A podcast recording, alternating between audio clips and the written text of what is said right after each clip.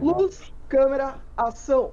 Bem-vindos, ouvintes. Nós estamos voltando aqui para mais um episódio do podcast do Jovens Indicam.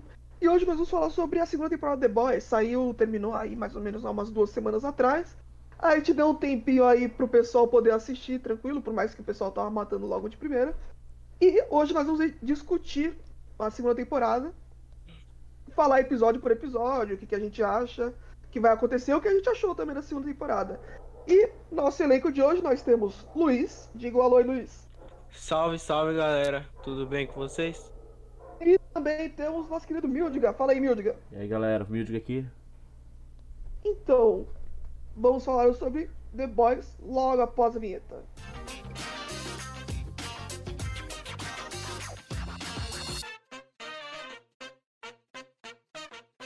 Então, beleza, nós estamos de volta aqui. E eu queria começar antes da gente começar, falando episódio por episódio, vamos fazer umas perguntas, vou fazer uns questionamentos assim, para saber o que vocês acharam da segunda temporada. Depois a gente vai entrando na segunda temporada, episódio por episódio, ok? Ok. Ok. Então, me diz vocês, vocês acharam a primeira ou a segunda temporada melhor? É, eu achei a primeira melhor. É, é muito. é, Eu acho que eu tava acompanhando e até um negócio que o, Aza, acho que o Azagal do, do Jovem Nerd falou, né? Que ela, ela meio que seguiu o o mesmo. Sabe, ele pegou a mesma linha da primeira e colocou na segunda, só que com pontos chaves diferentes. Sei, sei. É, colocando a Stormfront e, e a. E a. E a mulher do, do Billy, tipo, de fora do contexto. Mas na verdade foi o contexto da primeira temporada, que foi os The Boys tentando matar ou destruir a VOD no, no Sim. final, não querendo ou não, no enredo inteiro da segunda temporada. Era esse o objetivo deles, né? E você, É. Mildiga, qual que é a sua opinião? Você acha a primeira ou a segunda temporada melhor? Então, eu acho que no geral, assim, eu acho que se manteve no mesmo nível. A segunda temporada teve. é, mesmo eu tendo achado que ficou no mesmo nível, a segunda temporada eu acho que teve algumas coisas assim que eu não gostei muito. Que quando for, a gente for falar dos episódios eu vou me aprofundar mais. Só que, no geral, eu achei assim, a segunda temporada ela basicamente quase no mesmo nível da primeira temporada. É, eu, eu gostei de terem é, colocado personagens novos pra poder que isso dá uma como se fosse um respiro novo pra série, pra não ficar tudo parece que querendo copiar a primeira temporada. E no final, o, o final é uma série uma série completinha assim. Então, pra você, a primeira temporada é melhor.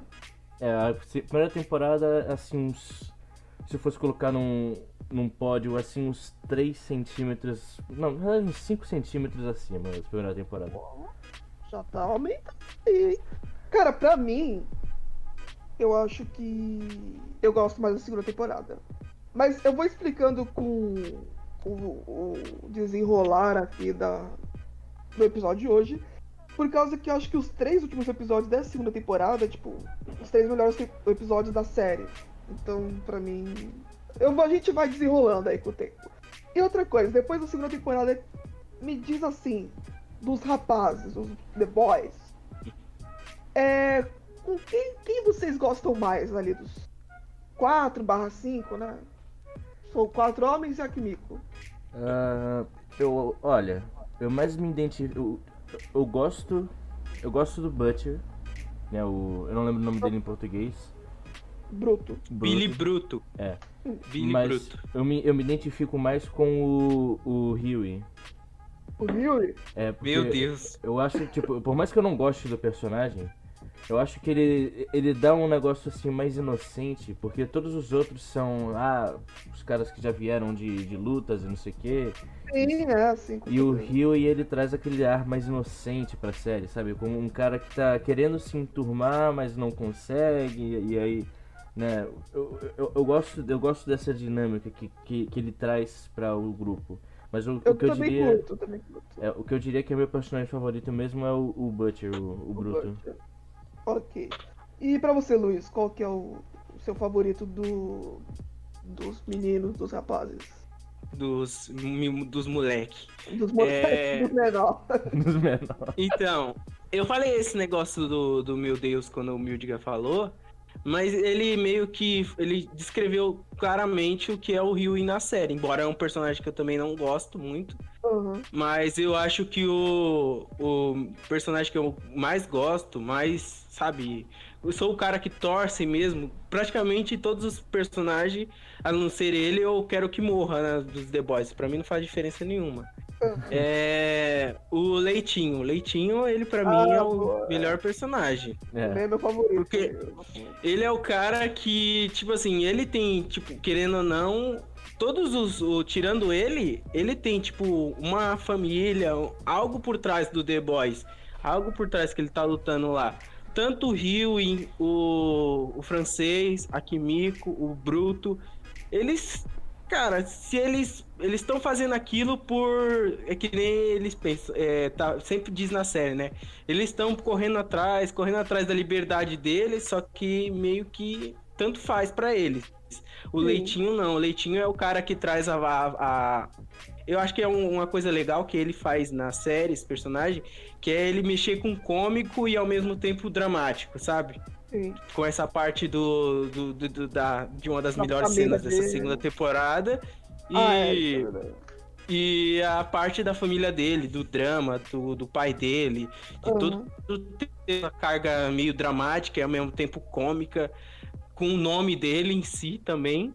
Sim. E pra mim o, o, o Leitinho é o melhor personagem, na minha opinião. Cara, também é meu favorito. Eu acho que eu gosto muito dele porque às vezes o Butcher ele tenta despirocar pra cima, principalmente do Rio, em uns episódios que a gente vai falar. Aham. E, e o Leitinho, ele é aquele cara que, tipo assim, ele é o cara que tem braço pra poder segurar o Butcher, tá ligado? Então ele é Sim, aquele sim. cara que, tipo, o Butcher, ele é um cara grande, é um cara violento, e ninguém vai parar, a não ser que seja o Leitinho. Aí o Leitinho, ele chega e dá uma baixada na bola do Butcher. Eu isso que acontece esse- nessa segunda temporada várias vezes, né? Sim, do- sim, do Bruto se sempre ter- muito, né? É. de- do Bruto sempre ter, sabe, querer dar essas despirocadas que você falou. De, ah, eu vou lá direto, eu, eu vou pegar a arma, eu vou lá atrás do, do Capitão Pátria, aí ele para na frente dele e fala assim: é, não é assim que funciona, né? Você tem que parar, se acalmar e pensar no que, que você vai fazer. Uhum. Isso acontece várias vezes nessa segunda temporada. Isso é bem legal nessa parte do leitinho. Sim, é, também é o que eu mais curto. E por fim, dessas perguntas iniciais aí, de quem do Seven, ali da Liga da Justiça, do 7 que vocês mais gostam? Ah, é, de... é meio complicado essa pergunta. Acha que a gente vive só de pergunta fácil? Olha, é, é, talvez a Maeve, eu acho. Cara, pra mim talvez também, não tenho certeza. Talvez. Nossa. Eu não sei ainda se ela fez alguma coisa muito errada, entendeu? Não quero falar assim com certeza. A Então, Maeve, A gente, ela com é essa aquela... galera a gente nunca pode pensar, né? É, isso é verdade. A Maeve é aquela que é sempre a ausentona, imparcialzona, sabe? Ela vê que tá acontecendo tudo, mas tá descarrilhando tudo, mas ela se, ah, vou me meter no meio, tá ligado? Então, ela é sempre assim. Mas eu acho que é a que eu mais gosto também, principalmente por causa do arco dela agora na segunda temporada. Eu gostei muito do do A-Train nessa temporada também. Por mais que na primeira temporada ele tenha sido muito mais influente. Mas acho que eu fico com a Maeve. Ah, eu tenho alguma coisa com o Black Noir. Não sei o que, mas eu gosto do Black Noir. Tipo, mesmo ele sem falar nada, é, ele só sendo um ninja mesmo, eu gosto. acho que é porque ele tem esse ar misterioso, né? Que você não sabe quem ele é, aí É, sim. parece mais um. parece- Eu vi que ele foi inspirado num personagem de G.I. Joe. Eu não lembro qual É, nome do o personagem. Snake Cara. Eyes. Isso, Snake. Nossa, Eyes. é, é igual, é igual praticamente. Quando eu olhei ele pela primeira vez, aí eu achei muito legal. E outra Ah. personagem também que eu queria falar, eu gosto muito da Mallory, que é a chefe dos rapazes, né, por trás, que é a Ah, sim. Nossa, eu acho ela muito da hora. Eu gosto muito dela porque, tipo, é, principalmente naquele final daquele episódio que a gente já vai dar comentar pra frente, que é o das cabeças explodindo, a gente tá comentando aqui por causa que. Quem tá aqui já assistiu a temporada. É. É, cara, eu gosto muito dela por causa que tá as todas as cabeças estão explodindo. E aí ela vai lá e pega a Victoria Newman e tira ela pra, pra cabeça dela não explodir também. Cara, essa fase eu acho muito foda, porque assim, a Mallory ela se mostra assim. Ela não tá com medo, tá ligado? Ela vai pra cima, mano. A cabeça dela ali vai explodir, porque a principal rival de quem, em tese, teria a cabeça explodida era a Victoria Newman. E ela foi lá e começa a tirar ela, não, vambora daqui, tá ligado? Achei da hora isso. E também essa, essa é, a Victoria Newman que você fala. É a Victoria Newman? É, Como é que é o nome dela? Victoria Newman. Isso, a, a, é, a, a chefe dos rapazes, Ah, ela também tá sendo. A Mallory, eu tô confundindo. A Mallory, ela tá crescendo em questão de, de tela. No primeira temporada, ela começa lá no, no finalzinho, que você começa a perceber quem é. Aí nessa segunda temporada ela já foi apresentada, já tá bem estabelecida, tá mostrando o porquê que ela quer acabar com a VOD, que tem um, como Por se trás, diz, uma, um- uma história por trás, Sim. que eu acho que não foi tão desenvolvida agora, que eu acho que vai ser mais nessa terceira temporada, agora que os The Boys estão livres, né? E agora, Sim. como ela vai ser a chefe deles e tal, agora vai ser mais desenvolvido com essa história que tá por, por trás dela, que ainda foi só contada, não foi contada em si o que aconteceu, né? Ah. E é, eu também gostei dessa, de- desse personagem. Vamos agora comentar um pouquinho, episódio por episódio, né, da, da série. Começando por, pelo primeiro episódio da segunda temporada, que é Uma Viagem em Tanto. Esse episódio é aquele episódio que primeiro nos é introduzido o Giancarlo Esposito, nosso querido Gus Fring. Eu não sei se vocês já assistiram Breaking Bad. Eu assisti a primeira temporada e eu esqueci de ver o resto. Caralho!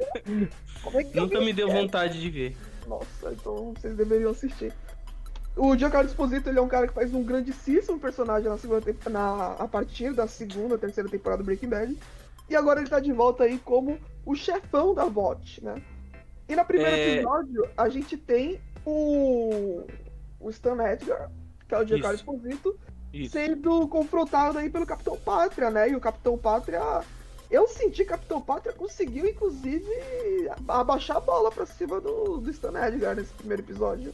É, o, tanto é que essa cena aí do primeiro episódio, dele, dele sendo intimidado pelo, por ele, eu fiquei pensando, caraca, será que esse cara. Será que ele não tem algum poder, tipo, maior do que o do, do Homelander? Porque, né, pro Homelander ficar intimidado com ele, ele deve ter, ou ele é, tipo, tem as bolas de aço mesmo, ou, ou ele deve ser um cara forte pra caralho, mais forte que o Homelander, entendeu? Ah, então, aí que tá. É que nem o pessoal do Jovem Nerd tava falando, talvez o poder dele seja o convencimento, né? É, Então, aí que tá o superpoder dele.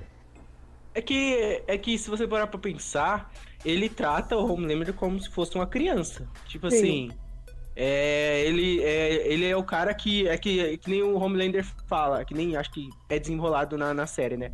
O Homelander quer o quê? Fama, poder, tem, é, poder, é, pessoas amando ele. Tipo assim, todo mundo abaixa a bola pra ele. Chega no Homelander, chega assim, aí todo mundo tipo abaixa a cabeça pra ele.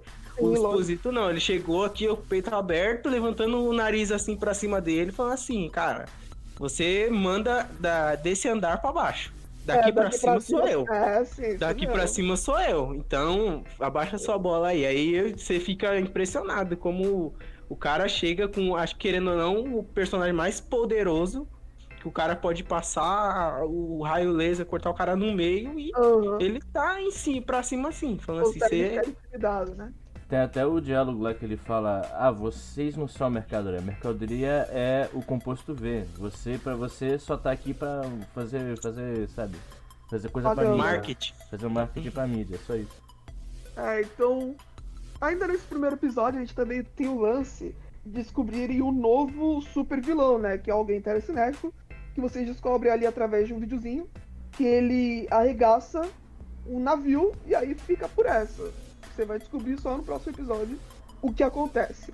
Mas também no final do primeiro episódio aí, a gente tem a ideia do profundo, o The Deep, se juntando à igreja do coletivo, na tentativa de reconquistar seu lugar no Seven. Tô lendo aqui no, no Wikipedia mesmo. Nossa, pior eu, tô- eu também tô olhando no mesmo lugar. Eu tava, eu tava lendo letra por letra. Eu falei, ué, não é possível. É, então- aí o profundo ele tá voltando, ele tá entrando aí nessa igreja pra poder reconquistar os seus dias de glória, né? E o que, que vocês acharam aí dessa, dessa iniciativa dele entrar pra essa igreja pra tentar voltar aos seus dias de glória, voltar ao seu ápice? Cara, é exatamente igual uma quando uma celebridade faz merda na vida real, ela vai pra igreja. É sempre igual. Eu, eu, eu achei o paralelo assim muito muito inteligente, porque você sempre vê alguém lá, ah, é, foi acusado de estupro, acusado de pedofilia, não sei o que, ou então, sei lá, assassinou alguém, ah, agora sou um homem de Deus, não sei o que, sou tô na igreja, é, sou fui evangélico, não faço mais isso. É igualzinho, igualzinho.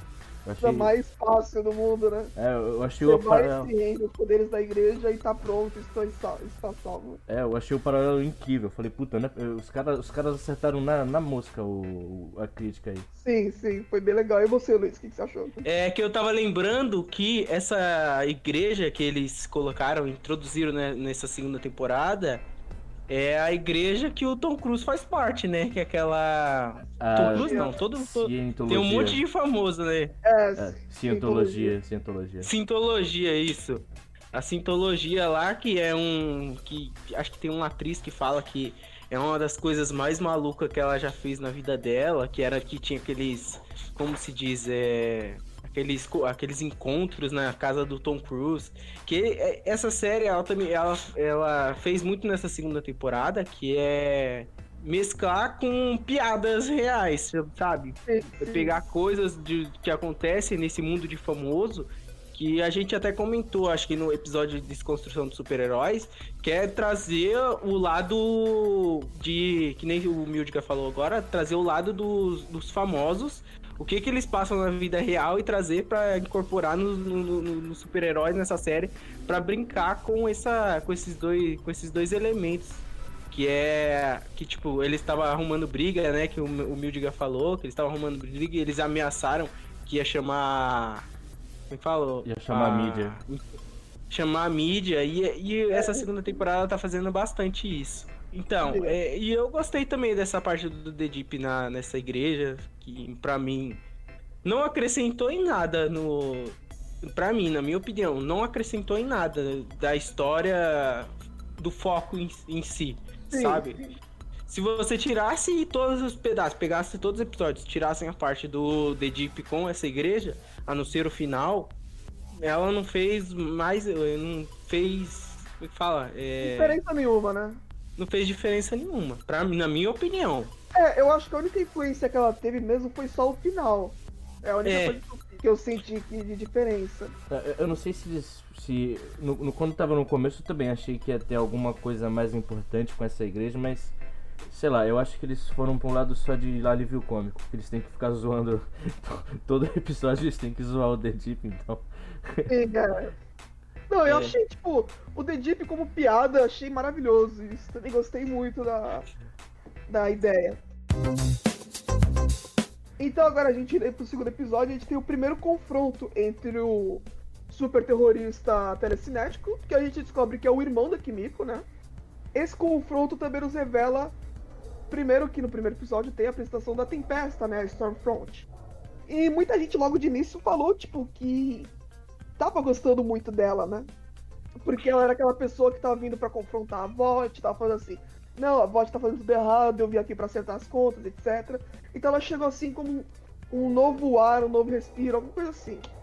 E no segundo episódio, vocês acham que a mulher, que já é a. talvez a nova salvação, um novo respiro dentro da, do Seven, ela acaba por ser apenas mais um super-herói que faz mais umas merdas de super-herói como, por exemplo, o que o Capitão Pátria faz, etc. Assim que a gente vê ela perseguindo o Kenji, que é o, o telecinético, o irmão da Kimiko, e ela acaba invadindo a casa de uns imigrantes, e, imigrantes ou, ou pessoas negras, não lembro. E ela faz a limpa dentro dessa casa sem o menor motivo. E aí eu lembro que eu tava discutindo isso com o Mildiga na época que saiu o episódio. Ele falou assim, cara, eu achei da hora porque apresentou pra gente uma mulher que é má dentro da série, né? Sim. Só tinha o. Só tinha, tipo, a. A Maeve não era considerada má, né? Aquele que se for em cima do muro. E a Starlight Sim. era boa. Aí eu ficava, pô, só, só, tem, só tem homem ruim? Agora introduziu uma mulher é. ruim. Então, a Starlight boa não, não fico meio em cima do muro, hein? Eu não, não, não fico com esse negócio de a Starlight é boa. Pra mim, toda pessoa que tem super poder nessa série é zoada, é ruim. todo mundo, todo mundo. Não tem exceção. Só o bebê lá que eles usaram como raio laser lá. Aí ele acha ele, que ele é bom. Aquele bebê tem salvação. Mas é. agora nesse segundo episódio também, a gente vê esse lance dos dois. E a gente vê a Kimiko querendo descer a porrada na Stormfront. Mas eu queria, antes da gente se aprofundar um pouco mais no segundo episódio, vocês chegaram a ficar um pouco deslumbrados com a personagem da Stormfront? Ou vocês já imaginavam que, então, o que ela seria? No primeiro episódio, eu. Antes de assistir o segundo, né? No primeiro episódio eu fiquei, caraca, finalmente alguém pra, pra tentar lutar contra o Homelander, né? Aí chegou no uhum. segundo episódio, ah, legal, mais um pra ficar do lado dele. É, é. é eu, eu fiquei, tipo, a, não vou dizer que eu fiquei assustado, mas eu fiquei meio assim, é. Eu tava meio que. Eu não tava esperando, mas eu sabia que. É, do jeito que ela tava agindo, eu falei, ah, ela parece ser meio, sabe, filha da puta, assim, mas. Aí quando teve o segundo episódio, eu falei, ah, é. Eu imaginei eu imaginei que tinha acontecido. Mas... Sabe que pra mim, na hora que eu comecei a ver ela, ela veio com uns discursos tão pré-fabricados, sabe? Que pra mim já não tava engolindo mais. Sim. Eu pensei, ah não, mano. Não, é, eu já não tava gostando dela, mas por pura birra.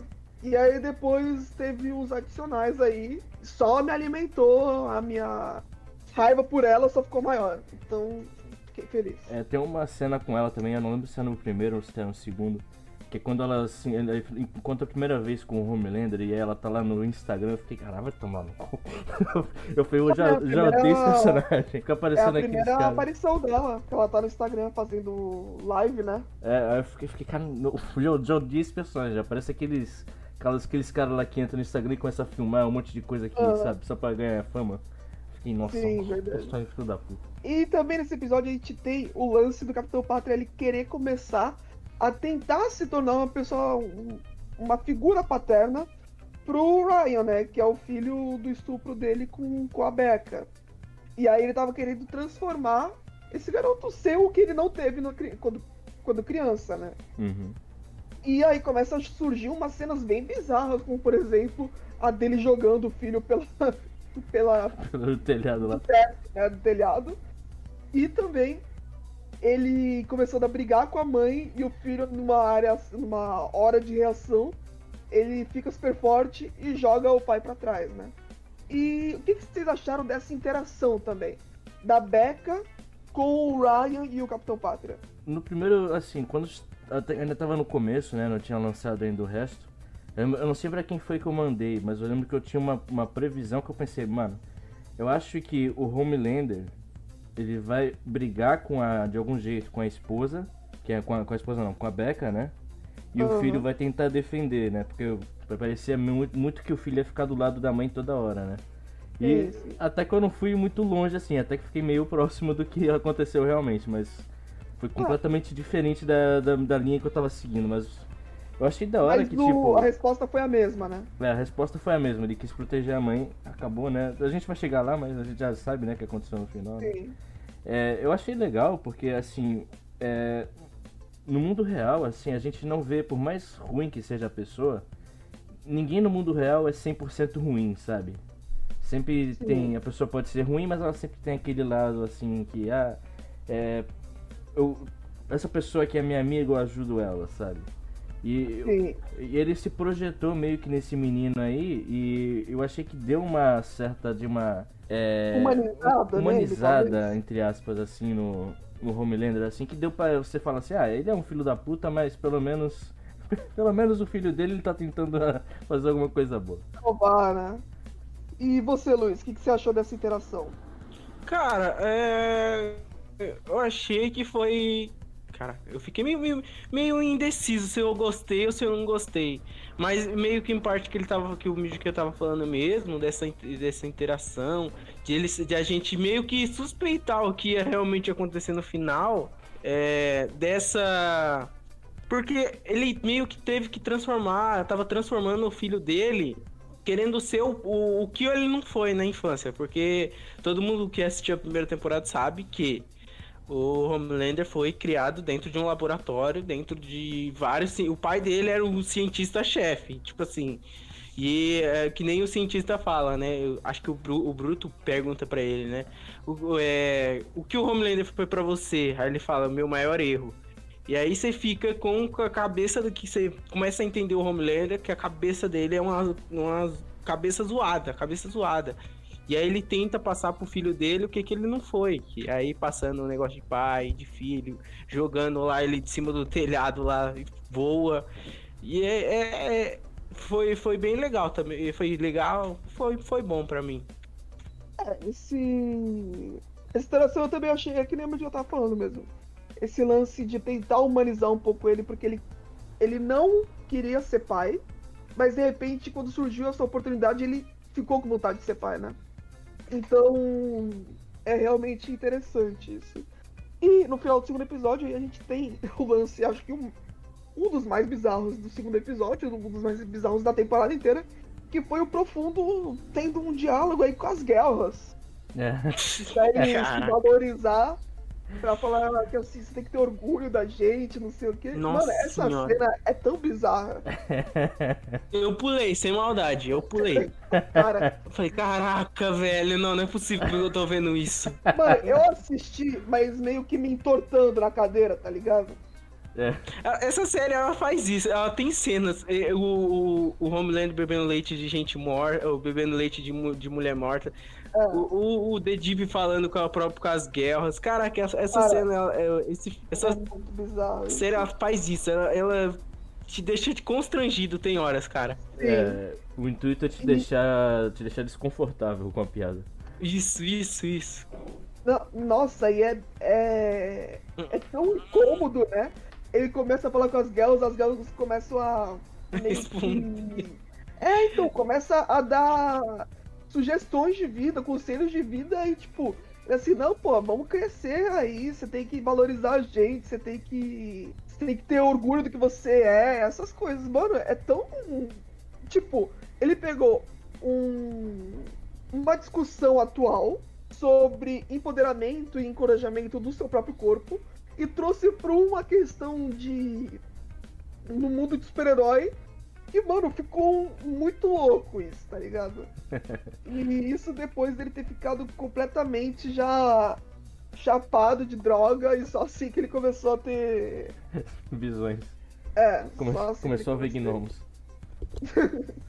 Começa a ter aquele diálogo bem interessante. E se eu não me engano, é nesse segundo episódio também que a gente tem o lance, a cena do. da baleia, né? A fatídica cena da baleia.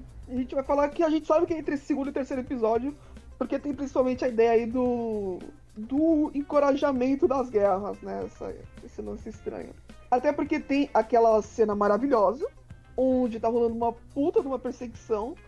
E aí, você tenta ver como o The Deep, ele é foda.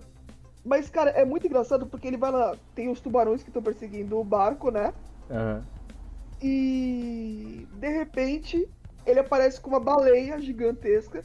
Ele fica em cima da baleia e ele faz uma pose super heróica. e nessa pose super heróica, o que acontece é. o cara vai lá e acelera e, tipo, atravessa a baleia e mata a baleia, tá ligado? e o legal é a cara dele, mano. É, tipo, e o legal. É legal, tipo, ele tá com. Legal, a, a, cara dele se transformando, tipo assim, ele tá com um sorrisão assim, ó, com a cara, olhar de mal, sabe, super-herói. Sim, é. Assim, em cima da baleia, assim, com a mão no, no, no, no, quadril, assim. Aí o Bruto acelerando, chegando mais perto, ele, caraca, caraca, o que que eu vou fazer? Parar, né? Aí, aí o Bruto empala a baleia com a, com a lancha. Uma da, da cena mais meu Deus do céu. E é engraçado também por causa que o, o, nessa cena tá todo mundo dentro da baleia totalmente desaguentada. E aí você vê o Rio e meio que desistindo, né? É. Ele fala assim, não, vocês vão, eu vou ficar aqui. Que, tipo, ele. Deu pra perceber que ele tava cansadão, né? É. E o Rio, mano, ele é um personagem assim, apesar de. Pode até não ser um personagem bom, mas ele é importante por causa que a gente tá conhecendo os The Boys através dos olhos dele, né? Então ele é a pessoa nova como se a gente fosse a pessoa nova também. E aí, tipo, ele chega naquele momento de desistir, eu penso assim, eu não faria diferente, cara. Sim, eu, eu, acho que eu chegaria ali pra desistir também. eu, eu ia falar isso Porque- agora. É, então, você chega naquela hora e você pensa, mano, você tem dos mais. Ah, é no, set... é no terceiro episódio mesmo, tava vendo aqui. Você tem os mais perigosos super-heróis, os mais poderosos heróis do mundo. Estão atrás de você, mano. E aí? Nossa, cara, essa parte. Eu achei. Concordei completamente com o que ele vai fazer. Quer dizer, o que ele fez, né? De tentar desistir. Aí vem o Leitinho tem dar, dar um up nele, né? Mas. Ele consegue É, se levantar.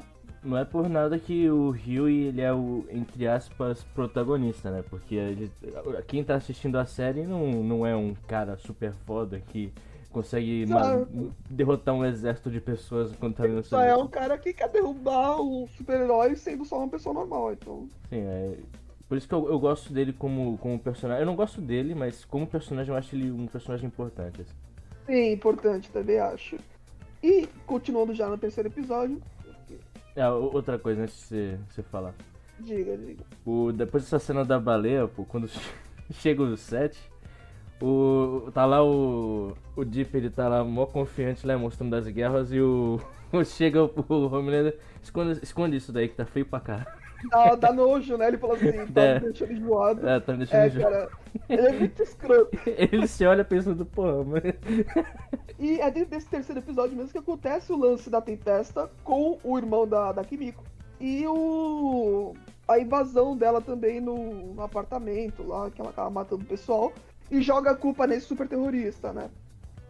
É, então, a partir desse, desse episódio, você vê que a Kimiko tá alimentando um, um- um ódio bem potente aí pra, pra cima da, da Tempesta, que com o tempo você vai vai falando assim, beleza, mata essa filha da puta que eu também quero, tá ligado? No começo eu ainda tava mais assim. Eu vi que tava começando meio que uma rixa dela com o Homelander, né? E Uhum. como ainda não tinha mostrado muita coisa dela, eu ainda tava pensando, é, eu quero que, se for pra ter uma rixa, eu quero que ela mate o Homelander. Eu não preciso falar nada, né? Mudou essa opinião minha. É, sim. Não, então, eu tava achando muito interessante esse lance dela confrontar o Homelander, né? Ela tá assumindo a liderança porque ela chegou chegando com o pé na porta. Mas também achei muito interessante o lance deles terem um romance. Achei da hora também. É, o romance eu fiquei achando que ia ser alguns, alguma coisa do tipo, ela ia começar a tentar manipular ele, mas foi pra um, um lado diferente, foi pra um lado re- realmente ela não, não era não era manipulação mesmo, ela, ela realmente queria ter uma relação ali. Cara, ah, eu senti um fundinho de manipulação. É, eu também senti um pouquinho É. de manipulação. Por causa que você vê o fundo que ela quer através do, do Homelander. Então, tipo, apesar dela fazer algumas atrocidades, ela conseguiu o que ela queria também. Então, principalmente lá pro final da temporada que você vê a Tempesta chegando perto do filho, ela só consegue chegar perto do filho do, do Capitão Pátria. E, tipo, ela começa a falar umas atrocidades, tipo, Holocausto Branco Nossa, é... que o, o Homelander, tipo, ele faz aquela cara e, tipo assim, eu não acredito que ela tá falando disso, mas ele deixa passar porque, tipo, é a mulher que ele tá gostando e ela que, que tem ele na mão, né? Então, e essa parte que você tá falando é meio que ele tava. Ela tava conseguindo é, entrar na mente dele, falar com ele dessa forma, porque ele tava naquele processo em que a VOD já tava em caída.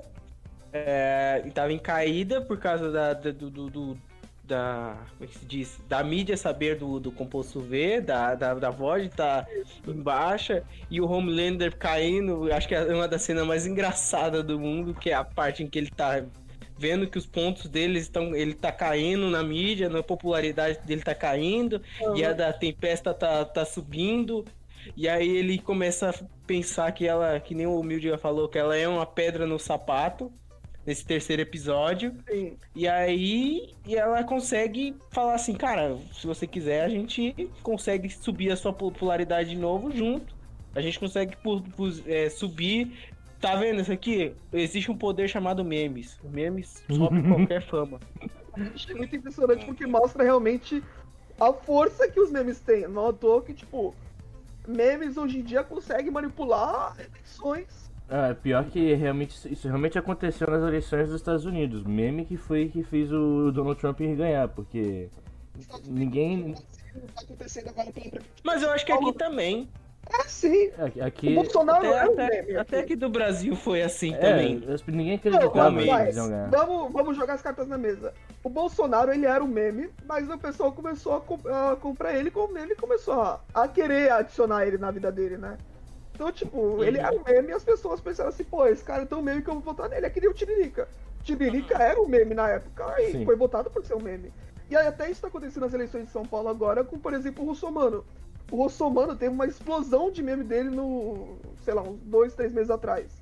E agora, não só por coincidência, ele é um dos líderes de, de votos, das preferências de voto nas pesquisas de São Paulo. Então, tipo, você mostra que a força dos memes não tá somente na ficção. Ela existe de verdade, ela existe na vida real. Bom, então agora a gente indo aí pro quarto episódio, a gente tem aquele lance da viagem entre a Starlight, ou Luz Estrela, né? O Huey e o Leitinho, né? Não é o Sim. Butcher que tá. Isso, é o leitinho. E o Leitinho pra descobrirem o que na verdade quem era a Liberdade. E aí você descobre que a Liberdade era Stormfront, e aí já começa a fazer todo aquele sentido de que na verdade a Stormfront era uma personagem mais antiga, já ela já era uma pessoa mais antiga. Se não me engano, ela foi o primeiro experimento da VOD. Quando. Depois você descobre lá pro um pouquinho mais pra frente que ela foi o primeiro experimento da VOT e o primeiro experimento bem sucedido, né? Porque ela era, era casada com o Frederick Vought, né? Que é Isso, o isso. criador do. Da... E o, e o, e o Frederick Vod, ele só é. Uma coisa que eu achei interessante, que ele só é mencionado mesmo na série nessa segunda temporada. Antes Sim, a é. gente não tinha nem a mensagem, nem a participação no Giancarlo Esposito na primeira.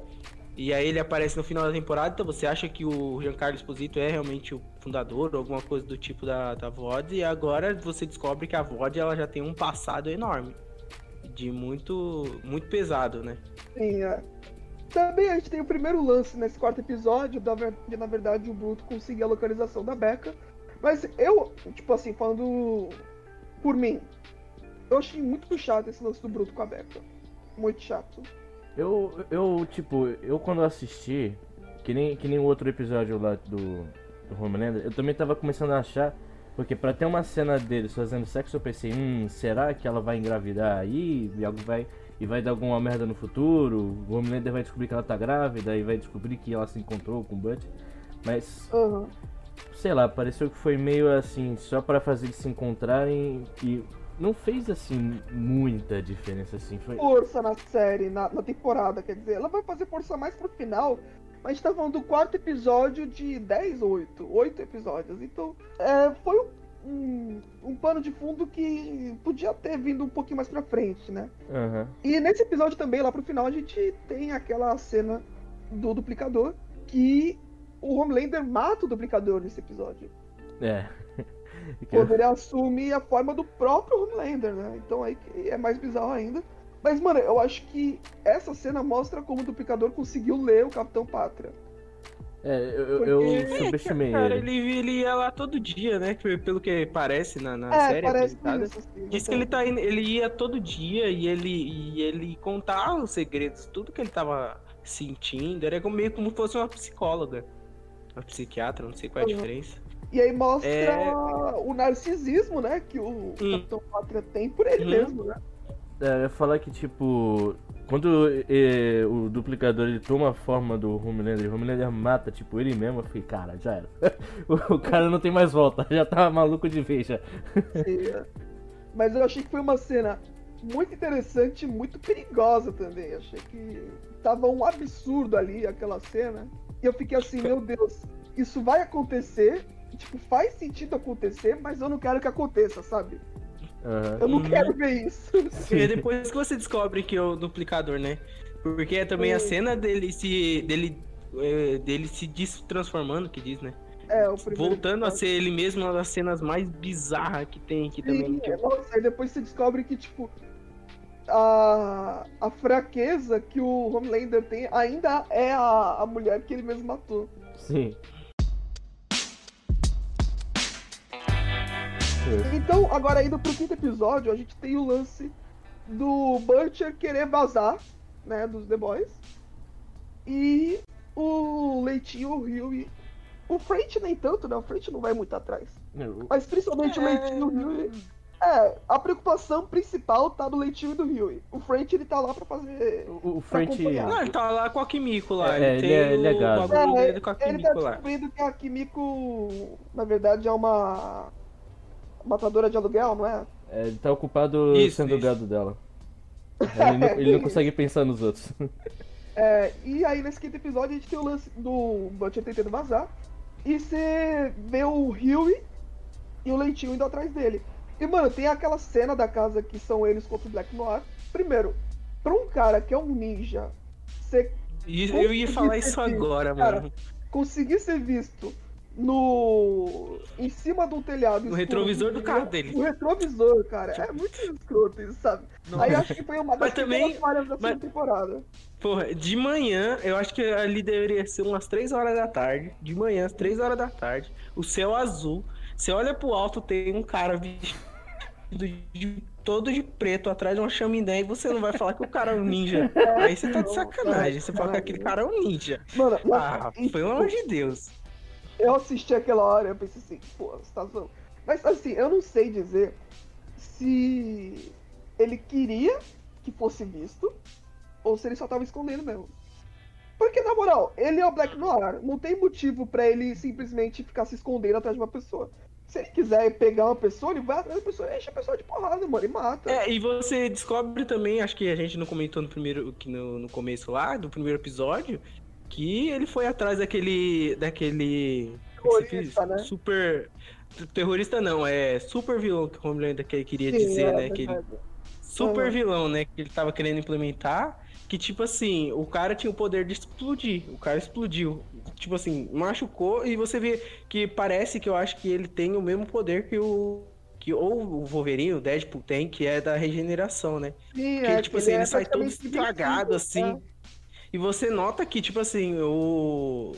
Na primeira temporada ele não é tão apresentado e você pensa que ele é tipo, que nem o, o Tarso falou, que ele é tipo um ninja, é um cara lá que sabe arte marcial. E você percebe que ele tem um, todo um, um background por trás, todo um, um, um poder que você pensa que o cara não é assim, não, não é um ninja. ninja. Se for Aham. pra enfrentar um cara poderoso, ele pode.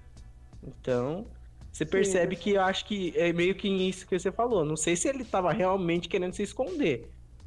É, eu, Ou eu queria por mim, eu acho que ele não tava querendo se esconder, não. Eu acho Mas que, aí tipo, é uma percepção que eu tenho mesmo. Eu acho que a intenção dele, que acho que foi, a gente até falou isso no, chegaram a falar isso no episódio, que ele talvez quisesse pegar o Butcher enquanto ele estivesse sozinho, entendeu? Aham, Aí é, tava pode esperando ele ficar sozinho pra poder não, não matar ele, mas acho que talvez fosse tentar sequestrar o Butcher, talvez, não sei. É, pode ser. E aí a gente tem aquela cena da invasão da casa que existe. Começa a rolar uma, um puta duelo ali, né? Entre o Butcher, o Leitinho, o Huey, o Terror, que é o cachorro. E a E assim, tia, e a tia, e a tia do é, Fruto. e a tia contra E você o- descobre que a, tia, que a família desse cara também é zoada, velho. É, é uma família estragada, a tia ali era traficante, Sim. ela tinha um puta do carrão, tá ligado? Era muito doido. A tia do cara é um tra- é traficante, mano. É, e, mano, eu achei engraçado essa cena porque mostra, além de toda essa família completamente desvirtuada e o, e o Butcher querendo desistir de tudo, o Butcher ele tenta meio que no ato de suicida você, eu vou acabar com isso, eu vou acabar morrendo aqui, mas foda-se, vai acabar pra vocês também.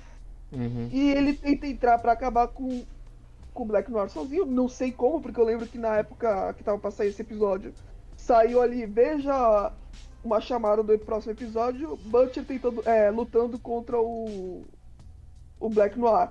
Aí eu pensei assim, mano, se isso realmente rolar, o Butcher morreu. Porque Sim. não tem como. Ele é uma pessoa normal lutando contra um. um Super-humano. Um super-herói, é. E assim, essa cena, esse episódio, eu acho que ele foi legal por causa desse lance deles na. na casa. O duelo é legal. E também se acaba revelando que o, o Butcher, na verdade, revela pro Stan Edgar que ele sabe sobre o Ryan, o filho bastardo aí, da Becca com pro Homelander e usa isso como uma, um blefe pra todo mundo sair vivo dali, entendeu? Aham.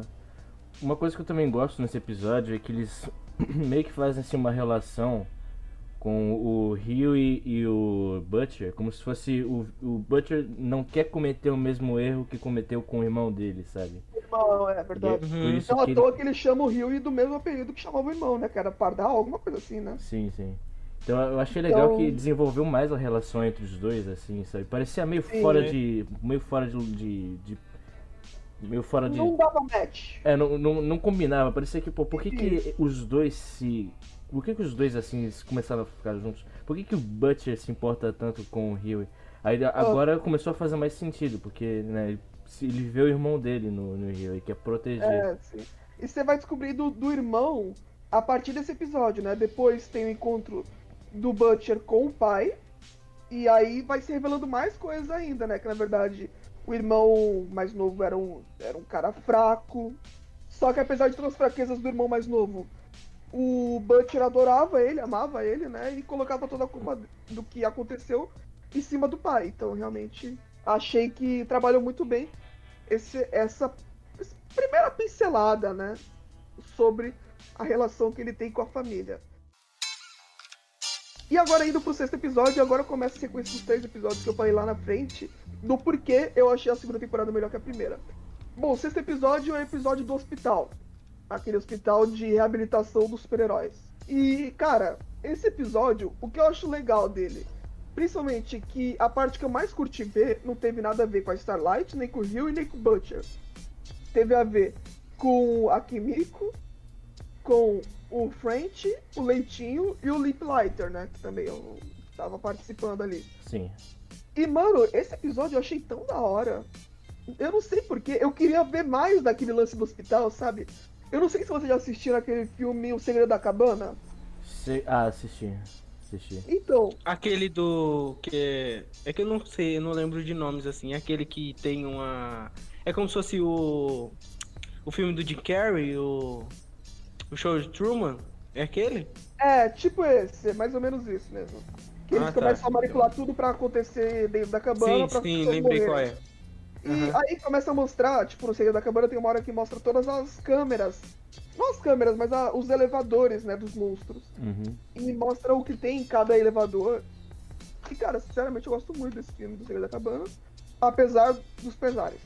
E aí, nessa cena do, desse episódio, eu acho muito legal que ele tem uma coisa muito semelhante, que eles começam a olhar pros, pra, pros televisores, né? Aí mostra o cara que ele tem, tipo, um déficit de teletransporte, que ele não consegue se teletransportar direito, então ele fica piscando. Uhum. Aí tem o cara que é a salsicha do amor, tem uma piroca gigante. Aí, tipo, tem a. Tem a Eleven do A Stranger Eleven Things. lá que. Ela tem alguma coisa além da telecinese que eu acho que ela tem um sexto sentido ali, porque na hora que começa a olhar pra ela, ela olha pra câmera como se estivesse olhando no olho da pessoa, tá ligado? É, Então eu achei isso e foi criando um ambiente, porque, tipo assim, mostra que os experimentos eles não dão certo somente. Eles dão errado e as pessoas estão num centro de reabilitação, velho. sim. Isso eu achei sensacional. eu Achei E um, ne- e um negócio legal que eles falam nessa, nessa parte que você tá falando, que essa galera foi que deu errado, mas é que eles começaram não é que nem os The Seven que foram implantados com posto V neles desde criança, que aí eles foram se desenvolvendo. Aí eles falam, acho que é a, é a Stormfront que fala que é essa galera já de adulto, que a gente tá tentando fazer uma, um, uma- um, é fala? um exército de super-heróis, mas com eles implantando composto V em adulto. Por isso que tem toda essa galera que já tá. que tem um, um probleminha, né? Sim, Porque elas não foram desenvolvendo. E eles precisam de um exército mais rápido possível. Aham. Eu achei que foi o é que eu- crossover, ma- foi um crossover maior do que, que em Vingadores, pô. Eleven, o Stranger Things e The Boys. Eu Falei, cara, legal. gostei do, Não, mas gostei a do Eleven crossover. já é do Stranger Things, então. Mas realmente é uma Eleven crescida e, pô, tem os mesmos poderes, né? Ela. Ah, e ela fala até, eu não gosto de mentiras, né? Eu falei, caraca. Na hora eu falei, puta merda. Só faltou sangrar o nariz. Mano, eu acho que foi uma cutucada bem forte. E ela aí, pode ter uma sobrevida agora, né? É, Porque ela mostra acaba de um né? jeito que. É, Ela acaba, ela é, tem essa cena, acaba de um jeito que ela pegando carona com um cara na rua É, pra ir pra e cidade. ela não aparece mais, né? Então ela pode dar uma, como é que se fala, uma voltar nessa terceira temporada agora, né? Sim, também acho. E até mesmo o Salsicha do Amor, né? Que é o. A pirocona que pega o leitinho pelo pescoço. Nossa. Ele. Caraca, mas também o cara tem esse poder, tá de É, de sacanagem. sacanagem. Mas ele na HQ, ele é um personagem que até chega a ajudar os rapazes em algum momento da história. Então eu acho que dentro da história ele pode até mesmo voltar. Ele, Meu Deus. amor, pode voltar. Nossa, mas É, imagina. também, dentro desse episódio, a gente acaba descobrindo o lance que, por exemplo, o French e a Mallory teve, assim, que é o, o problema entre. Não entre eles, mas o que aconteceu pra Mallory estar daquele jeito, Uhum, tão sozinha, meio que abandonada, e o French ser um cara que meio que se odeia, né? sim. Você vê isso com o passar do tempo. Eu- E aí você vê que, na verdade, o Limp Lighter, que é esse cara que tava dentro desse. um dos coordenadores do hospital aí. desse hospital de reabilitação, ele, na verdade, queimou os filhos da Mallory numa, num momento em que era pro. A French- Mallory tá lá. É, não, que era pro French estar observando ele, né? Uhum. Era pro French ficar de olho e o French, no momento que acontece alguma coisa, ele tem que sair correndo, não consegue ficar vendo o, o Lip Lighter mais. E foi nesse momento que o Lip Lighter sai e mata os filhos da Mallory. Mas mesmo o Lip Lighter não querendo matar, né? Sim. Ele disse que o objetivo era a Mallory e não os filhos dela, e ele só acaba sabendo depois. E cara, eu acho que esse episódio, mesmo com uma dose de per- superficialidade. Super. Oh meu Deus, como é que eu falo? Superficialidade. superficialidade, muito obrigado. É, ele traz uma dose de profundidade também, né? Porque mostra o ódio das pessoas por si mesmo. Então tem o ódio do French por ele mesmo, tem o ódio do Lip Lighter por ele mesmo. Eu não consigo dizer que a Mallory tem ódio por ela mesma. Eu não vi desse jeito. Mas mostrou o erro das pessoas e como elas culminam no, no ódio delas por elas mesmas. É, tem até um mini erro assim da Starlight de matar o maluco lá do carro também. Que. Não, essa cena eu acho interessante porque eu acho que pode ser começar a queda da Starlight, talvez. Sim. Talvez seja o primeiro tropeço pra uma queda maior, sabe? Sim. Então ela mata pela primeira vez a pessoa por um bem que ela quer. Quer dizer, a gente não sabe direito se ela matou. Tudo indica que sim, mas a gente não sabe direito. Só que essa narrativa, essa parte do, do episódio, em que eles começam a. Do Butcher, da Starlight e do Rio, achei, tipo, tão por trás. O que eu queria ver foi tão mais legal do que essa parte, sabe? Sim, eu também achei que ficou meio. A parte de fora eu achei que ficou meio. meio Eu acho que fraco, só assim. serviu pra aproximar a Starlight do Butcher. É, foi pra Porque deixar. os dois É, porque o Butcher tem meio que Acho que esse foi só pra preconceito, isso né? mesmo. É, assim, os dois começaram a. eh, Os dois tinham um bem em comum que eles queriam salvar. Sim. Uhum. Pra mim, esse, essa narrativa, essa parte deles só serviram pra isso. Também pra acabar, assim, meio que um, o preconceito, assim, que o Butcher tem com os, os, os heróis, né, com os supers. Porque aí, no final do, do- da temporada, né, ele vai se encontrar com o filho e ele não pode chegar lá falando que todos os heróis são ruins, né. Então, eu acho que meio que cresceu o personagem pro personagem pensar assim, ah, a maioria é filho da puta, mas o meu filho pode ser uma pessoa legal se eu cuidar dele. Aham. Eu também gostei desse, desse episódio da. Como é que é o nome do, do, do vilão lá, do cara do fogo? É O o Limp Lighter. Eu- Eu falo esse cara. Faixa de luz. Eu... Eu adorei, eu adoro os, os produtores dessa série também, porque eles escolheram o melhor ator pra fazer isso. Porque Cara, ele. pra- caraca, eles pegaram um ator que, fizer, que fez o Homem de Gelo, o Shaw Esmore, acho que é assim que fala. É, mesmo. Mano, eles escolheram o cara que fez o Homem de Gelo. Acho que durante a vida dele toda ele só é conhecido por esse papel. Sim, Pra olha fazer o papel contrário. Da... é O único papel de relevância dele pra pegar pra colocar ele numa série onde praticamente acho que zoam o personagem dele, dando o personagem contrário que é o personagem dele, que ele fez tanto sucesso. Sim, é. Foi. Acho que foi uma das coisas mais engraçadas mesmo da, Aham. dessa temporada. E, tipo, caiu bem, né? Eu acho que essa questão de fazer uma piada com os outros, acho que ficou legal. Então, agora a gente tá indo pro nosso sétimo e penúltimo episódio, E esse sétimo episódio eu queria falar do início dele, que eu acho que é um dos melhores inícios de episódio que eu já vi na minha vida, assim. Que é a história lá daquele carinha que ele é completamente viciado Nossa, em super-heróis, velho. em discurso de super-heróis.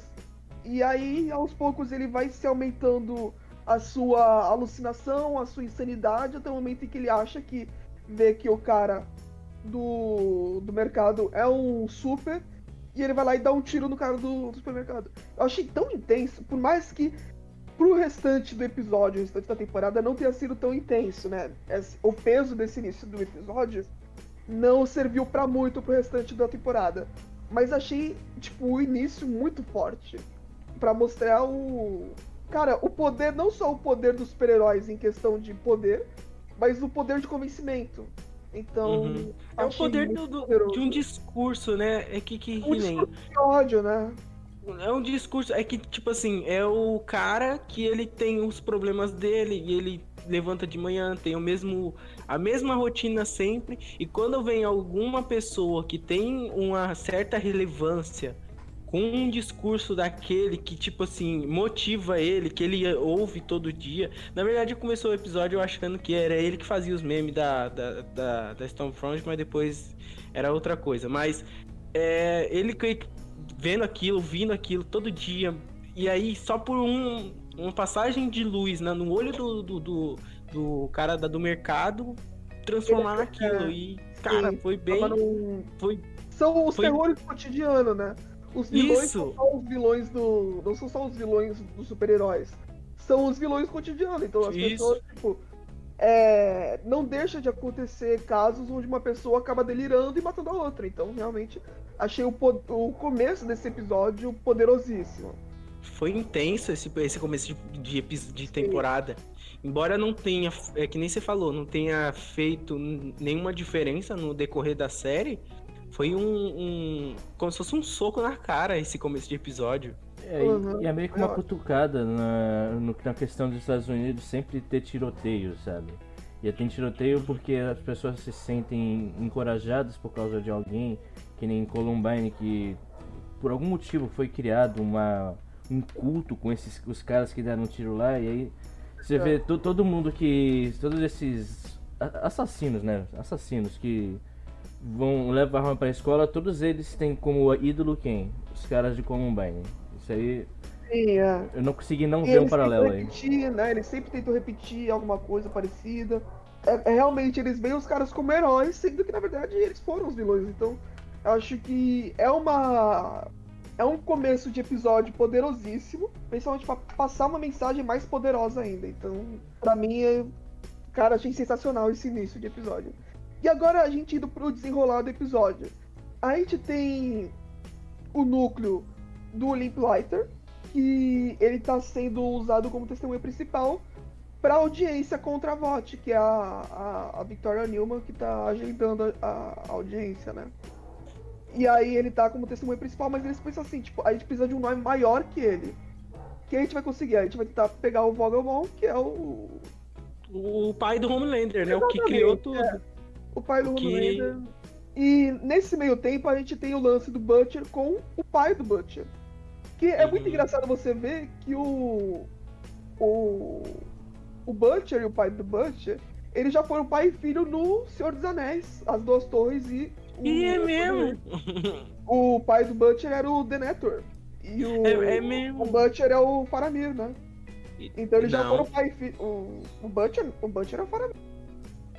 Tenho Ah, não, tô certeza. confundindo com Boromir, caraca. Ah, o Boromir é o. Memória de velho, o- gente. Desculpa aí. E aí é engraçado que, tipo, mesmo assim, é, quase 20 anos depois, eles voltam a fazer pai e filho. E um pai escroto sobre um filho, sabe? De novo. É que.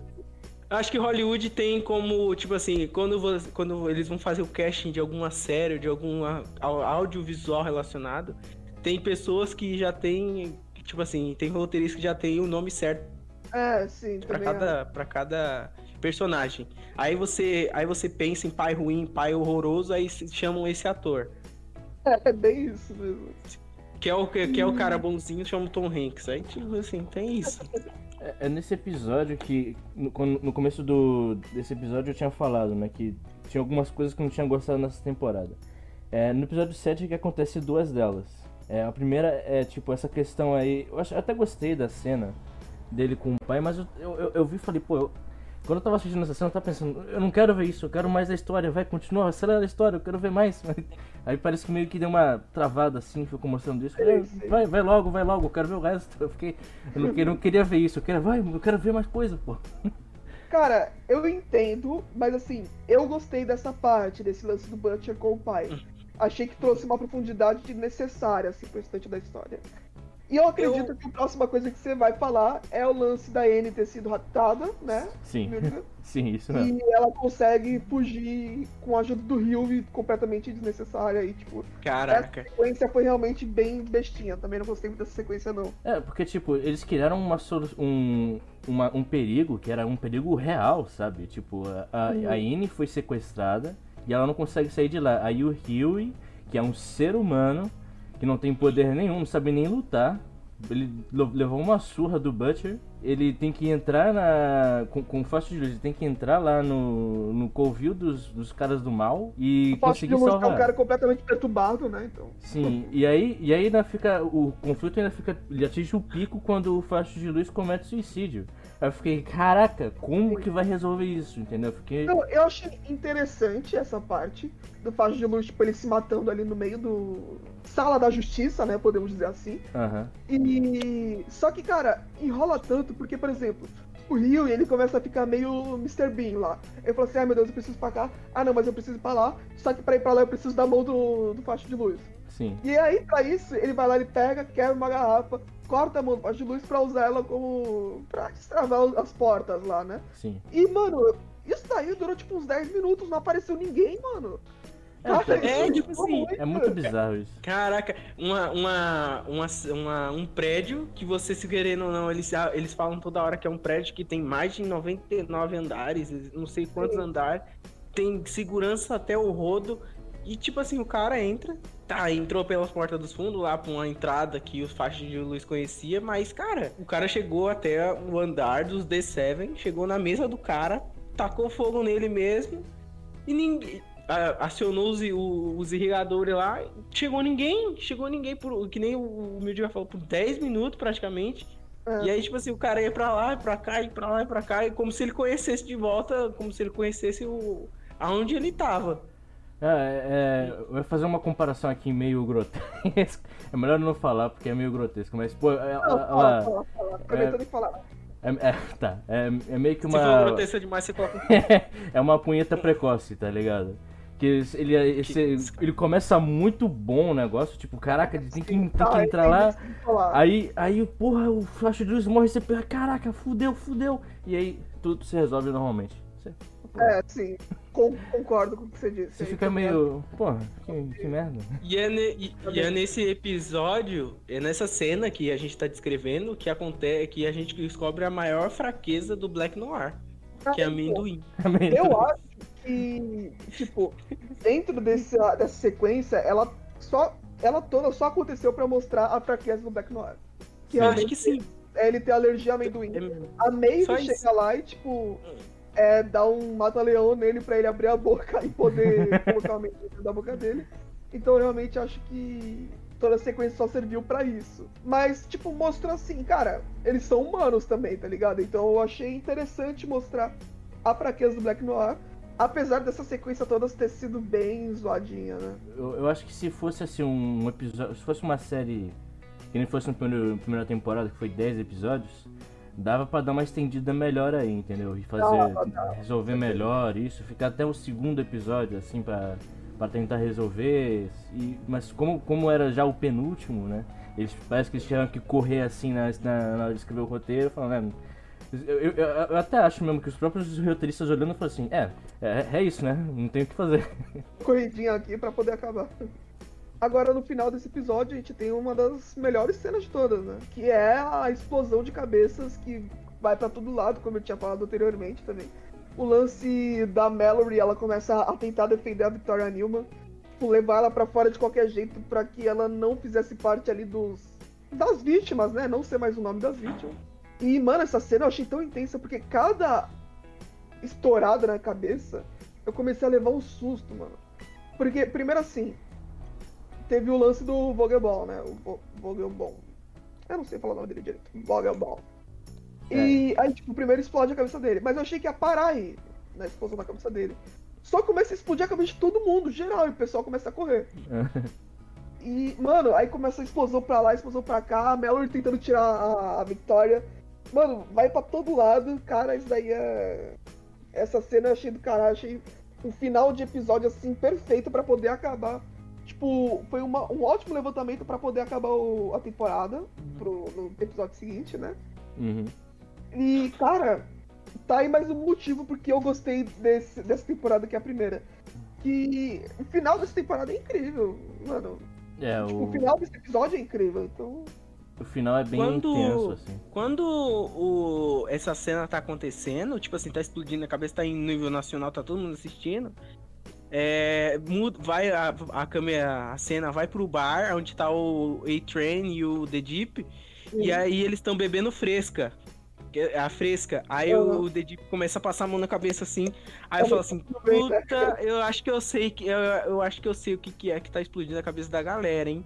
Eu acho que eu sei o que é que ele dá, tipo, ele dá tipo uma. Como é que fala? Uma intenção. Ele fala assim, pode ser isso aqui. Só que aí. É porque ah, não faz muito sentido de você ter aquela bebida em si, porque ela tá em todo lugar na série. Sem você saber para que que ela serve. Uhum. Pra que que ela serve. E aí ela deu meio que a intenção, só que aí no final da temporada ela tirou todo a intenção da, da, da do negócio lá e você fica. Ué, então é uma informação jogada pra lá, não é pra nada. Que eles só usaram essa, esse lance da, da, da bebida mesmo como uma piada. Foi uma piada, se não me engano, da, da própria produção, entendeu? Então... É, foi perna interna. É, foi meio que isso mesmo. Mas eles colocam tanto na série que parece que ela vai acontecer alguma coisa. É... Mas pelo que entendi, foi uma piada da, da produção mesmo. Uma coisa que aconteceu e... nesse episódio, a gente não, não comentou, que, é, que pra mim é a melhor cena da série inteira, é o Faixo de Luz assistindo pornô de herói. Nossa senhora! Caraca! Uma coisa tipo, nada explorada, né? Que você nunca vai ver e. e tipo, não, mas na verdade. Na verdade, separando para pensar que também tem aquela cena do, do Homelander levando o filho dele junto com a Stormfront pra tipo uma. Uma. Como é que se fala? Um lugar lá onde tem as crianças lá, um parque lá, onde tem um restaurante, onde é tudo relacionado ao super-herói. E você. E também eu tava lembrando agora falando disso, que tipo assim, a TV, a, a te, as televisões, é, os filmes, as tudo que você pensar de mídia ou de alguma coisa do tipo tem relação com os super-heróis. Sim. Tem tudo, que agora você falando essa parte do, do, do, do, do pornô, são é tudo, tudo nesse universo tem relação Sim. com a VOD. E você mostra e você mo, é, mostra como é, tipo assim, relevante eles pro mundo inteiro. É, é. até eu vi uma. Eu não lembro quem foi, que, que, episódio que foi, mas eu lembro que eu, eu ri demais. Eu acho que eu não, não era pra ter rido tanto, mas eu ri demais quando pegaram a pizza lá, pizza da Maeve. Eu, nossa, é, pizza da Maeve. Aí tem também Caraca. o sorvete, o sorvete do orgulho Maeve, né? É, nossa. Cara, é muito. Não, e é uma coisa que a gente nem comentou, né? O lance da exploração do, do Homelander, né? Do Capitão Pátria, pra cima da Maeve utilizando o homossexualismo dela. E ela tem que começar a fazer parte de tudo. Ai, ela verdade. tem que aceitar. Cara, essa parte eu acho tão. Eu acho uma crueldade tão grande, mas é tão, tão real também, né? Tá ligado? Sim, sim. Uhum. a gente já comentou muito, mas é que é, foi, foi bem introduzido que a gente começou a saber de, de, disso no final da, da, da, primeira temporada, só que agora foi bem apresentado. E aí, tipo assim, é que enquanto isso, é, todas essas coisas estavam acontecendo, eles estavam gravando o filme lá dos The Seven lá. E uma coisa interessante, eu não sei se vocês pegaram esse easter egg.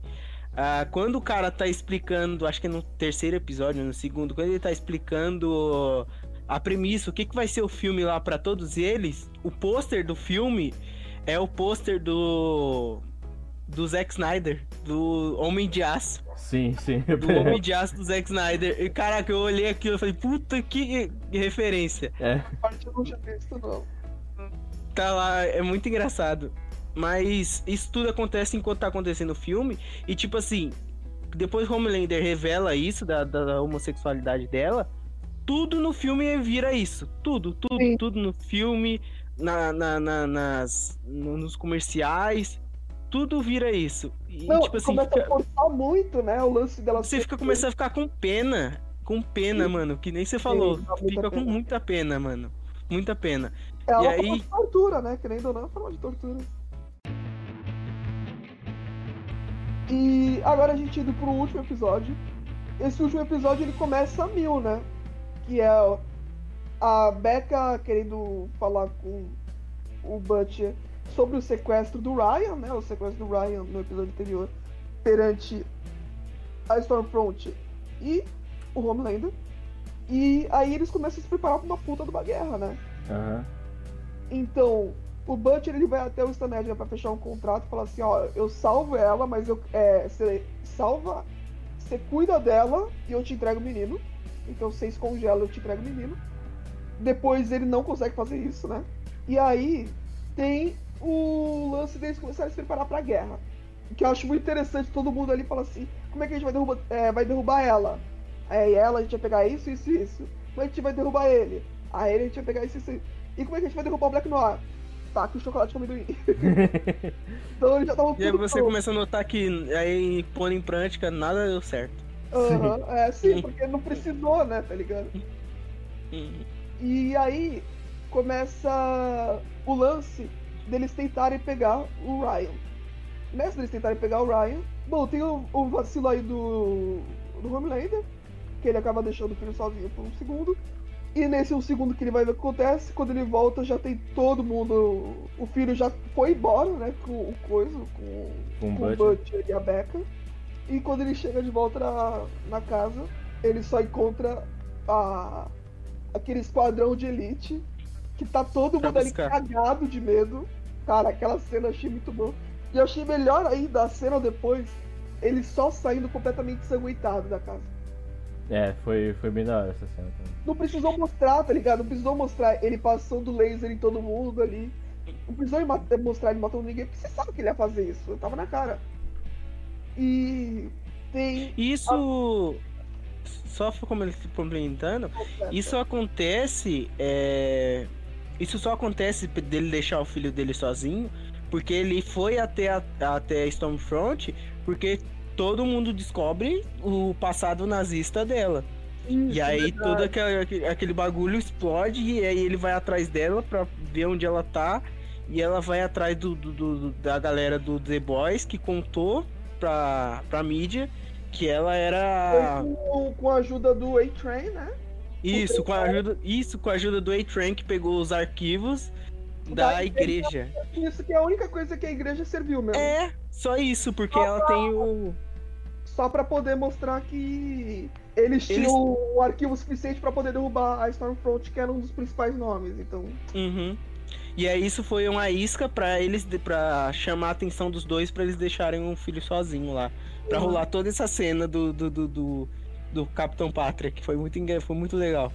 É. E, cara, depois, dentro dessa cena mesmo, você tem a volta da Stormfront pra pegar de volta o garoto e ela tava puta da vida. Então ela queria detonar ali com os rapazes, né? E aí acabou rolando pra mim o que é uma das melhores cenas da temporada, que é o espancamento da nazistinha, mano. O É, espancamento dela. foi a rodinha punk em cima dela. Pra mim, o nome desse episódio, o nome desse episódio é What I Know, né? O que eu sei. Pra mim, é, o nome desse episódio devia ser Girls Get It On. É, Não, Girls Né? Que é o que o Leitinho fala quando as meninas começam a fazer a rodinha punk e espancar a nazista mesmo. E aí o Leitinho fala, é, as garotas não cantam, Girls Get It On. É. Mano, e assim, E eu tava lendo. Então, eu tava lendo em algumas entrevistas que os produtores, junto com o diretor, eles bolaram essa cena porque eles acharam horroroso, acharam uma perda de uma desper, um desperdício a cena do Girl Power na, no, no Ultimato. sim. Eles sim. acharam um desperdício e aí eles falaram assim: vamos fazer uma cena de verdade de Girl Power mesmo, pra mostrar pra galera que dá pra fazer uma cena decente. Sim, a cena E do, do Girl Power do Ultimato. Tipo, eu acho o Ultimato um filme legal, um filme bom, gosto bastante. Mas essa cena, eu acho que ela destoa tanto do filme, porque se dá pra ver que ela é muito forçada. É, forçada É, demais. não- pra mim não colou dentro ali do, do contexto. Pra mim ficou muito forçada e, e aí eu me perdi um pouco do- da atmosfera do filme. E aí, dentro da série, é tipo. É, não precisou juntar 15 super-heroínas, tá ligado? Juntou só três. E, tipo, são três o que elas fariam com uma nazista. O que nazi- um nazista faria na sua frente? O que, que você faria? Ah, Você desceria a porrada, velho. É. Achei muito didática essa cena, na real. Achei muito didática. Pra mim, deveria estar ali na. Tipo, é uma videoaula praticamente. Uma videoaula. E uma, coi- e uma coisa legal que eu já informei é, nesse episódio quase praticamente inteiro, que eu tenho uma memória de velho, que ela, essa cena começa com a Stormfront é, é, como fala, torcendo o pescoço da, da, da, da Kimiko. E eu falei assim, puta, já era. Puta, Uhum. acabou. E eu não tinha lembrado da Kimiko junto com o Black Noir lá no primeiro, na primeira temporada que ela se regenera, tipo, o É, Wolverine. Ela é. É. Que ela, des- ela des- tira de volta o pescoço normal. Eu tinha esquecido. E tipo assim, na hora que ela faz isso, eu falo, caraca, não, perdemos um personagem muito foda. Aí, mas depois aí começa essa cena e você fica. "Pô, Vai, vai, vai, vai. Cara, Na hora ali que tava acontecendo, eu tava, eu tava assistindo junto com um amigo via Discord também, né? E aí acontece a cena da Stormfront pegando o pescoço e torcendo o pescoço da, da Kimiko. E Da nessa Kimiko. hora, eu fiquei. Eu e ele, a gente ficou um segundo em choque. uhum. E aí depois eu fiquei assim, não, mas ela se regenera, né? Só que tava demorando uma cota pra ela se regenerar. Nisso aparece a Starlight, começa a, a entrar na briga, e aparece a Queen Mive ainda. E Uhum. ela entra pra briga também. E aí só depois aparece a Kimiko levantando do chão e ajeitando o pescoço. E aí começa a pancadaria ali, porradaria franca, trocação ali, animal, porra, regra de rua, tá ligado? E. Mano, que cena linda. Cara, eu juro que eu já reassisti só essa cena umas 10 vezes. Sim. E, cara, a entrada da Queen Mive é tão boa. Porque começa a tocar um solinho de guitarra. Aí depois ela fala, e aí, chucrute? Aí a. Aí a Stormfront olha pra trás, mano, aí começa só socão, só socão, por causa que a Queen o poder dela é o soco, além do teletransporte também, né? Porque a Queen tá em todos os é lugares. verdade. ela é presente. Puta. Ela é onipresente, ela tá em todos os lugares e em todos os em- ao mesmo tempo, mas. Não, isso eu acho que isso é o poder da- do femini, é, da- das garotas mesmo, porque a, Starlight também tem esse grande poder de estar em todo lugar e ao mesmo tempo. É impressionante. ah, ela tá falando com o Rio na praça, depois ela tá dentro do carro indo viajar, que depois ela tá lá no, no- nos DCL falando Capitão Pátria. Eu falo, caraca, começa essa porradaria, mas tem ali um momentinho em que a, a Stormfront rala peito, né? E nessa, nesse momento que ela rala peito, ela vai lá e vai atrás do Butcher, a Becca e, a, e o Ryan. Ela vai com a mão no pescoço da, da, da Becca pra matar ela, só que o Ryan fica tão possesso, tão puro da vida e aprendendo o que o pai dele tinha ensinado, né? Pra ele usar o laser, ele tem que ficar com muita raiva. E, porra, ensinou na hora errada, né, amigão? Sim. Porque ele ficou muito puto e ele esmigalhou a Stormfront. Cara, eu ela virou saber- Anakin. É, É, virou Anakin. Eu queria entender por que, que a Stormfront ficou esmigalhada com o raio dela, com o raio do Ryan, Isso, mano. mas com o raio do Homelander ela ficava de boa. Não entendi muito bem. É, isso. eu acho que ele tava se segurando, o Homelander. Não sei, ele devia estar deixando o raio mais fraco pra não. Talvez ele não Pô, queria às matar. vezes ela já tava fraca, mano. Ela já tava fraca por causa da É, surra que ela tomou. É, pode ser também. E, e uma coisa que eu também queria notar é que como mostrou a cena do, do Ryan lançando os lasers, mostrou ela como... Uma coisa engraçada é que tava a Stormfront na frente da, da, da mãe dele, né? Sim. Segurando o pescoço. E aí, tipo assim, corta na cena da, da, da Stormfront to- virando a Anakin Kotoko. E a mãe do Ryan é só com, tipo, com um risco assim, com um cortezinho assim, aí sangrando assim. Eu falo, caraca, como é que será que foi o raio desse cara? Ele cortou em, em assim, fez um Mas círculo? sabe o que eu- o que eu Entendi. o que aconteceu?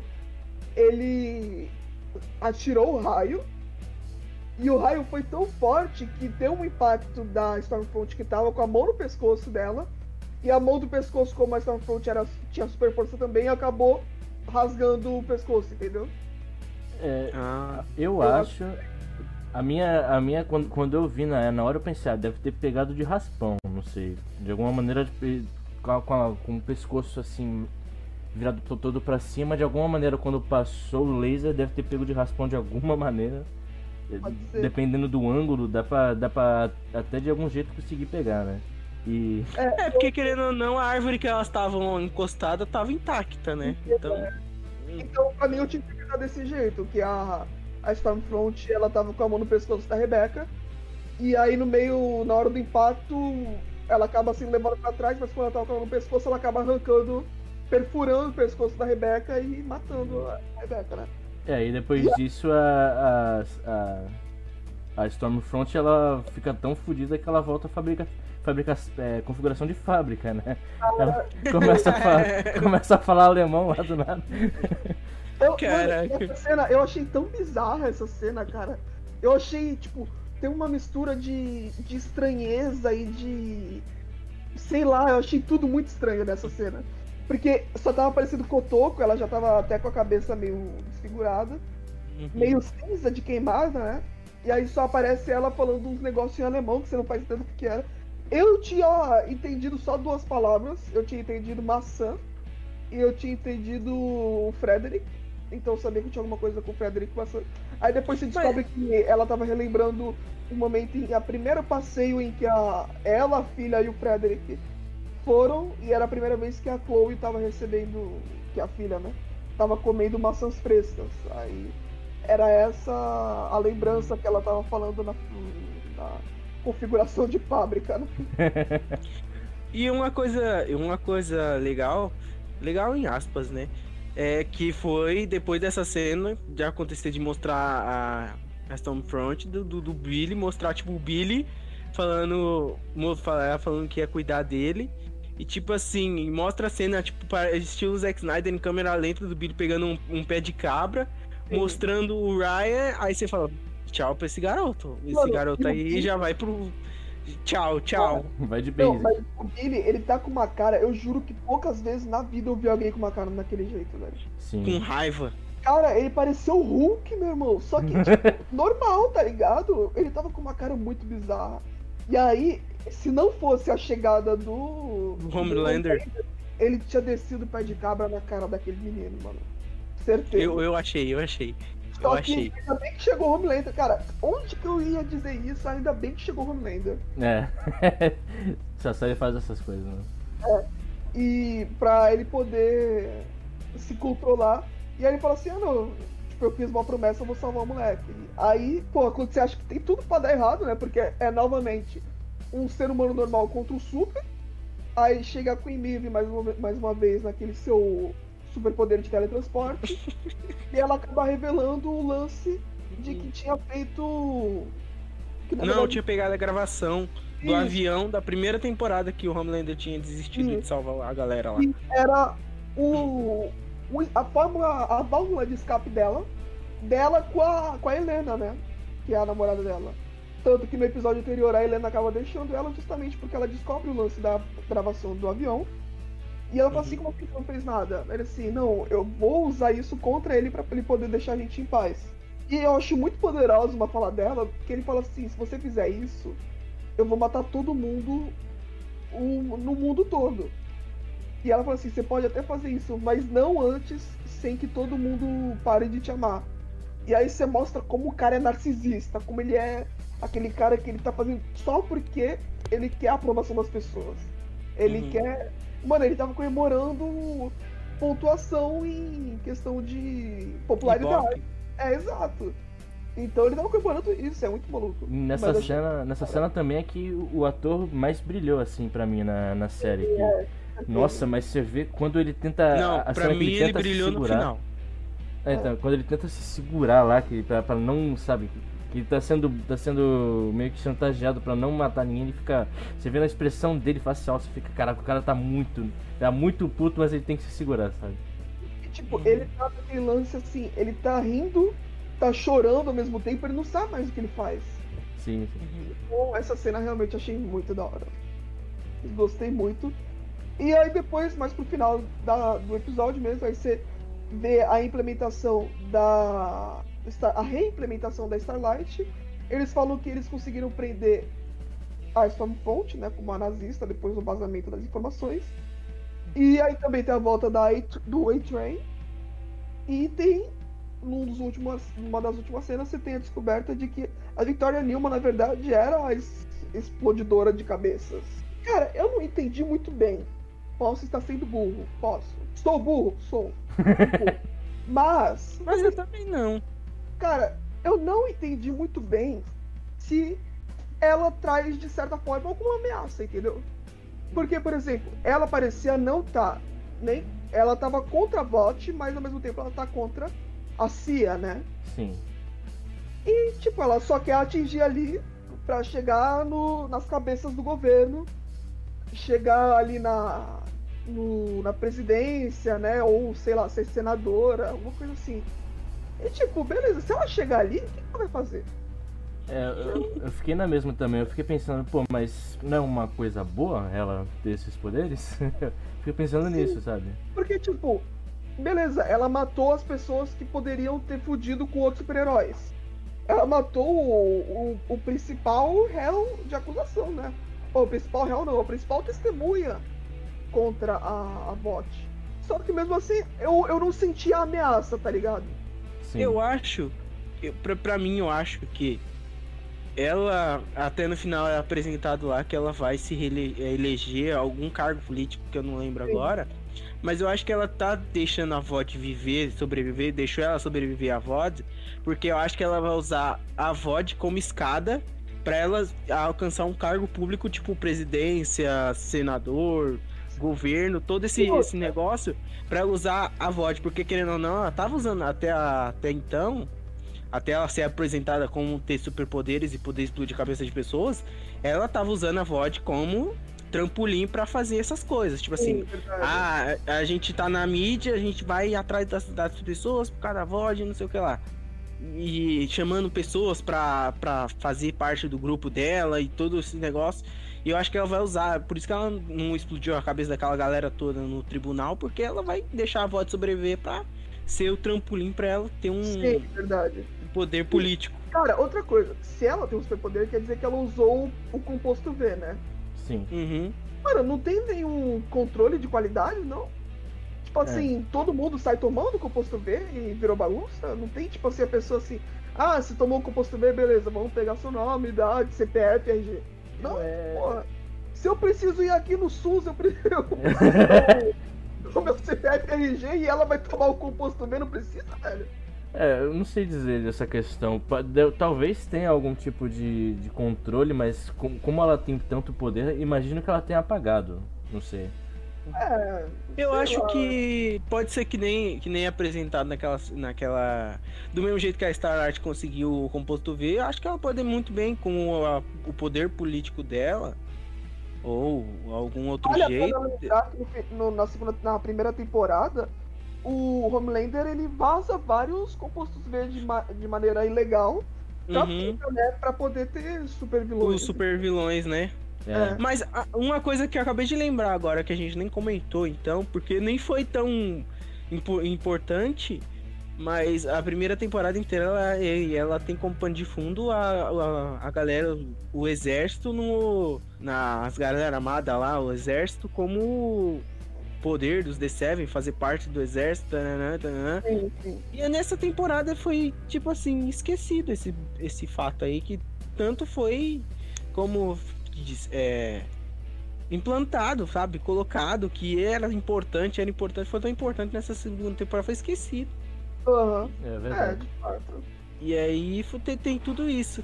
Mas eu acho que essa, esse, pe- essa personagem mesmo, ela pode ter conseguido com o poder político dela, que nem, que nem com o- tinha, querendo ou não, o Largatixa deu o composto V pra Starlight, ela pode ter muito bem também é, ou convencido alguém ou É, ter dado algum jeito de conseguir o, o composto V.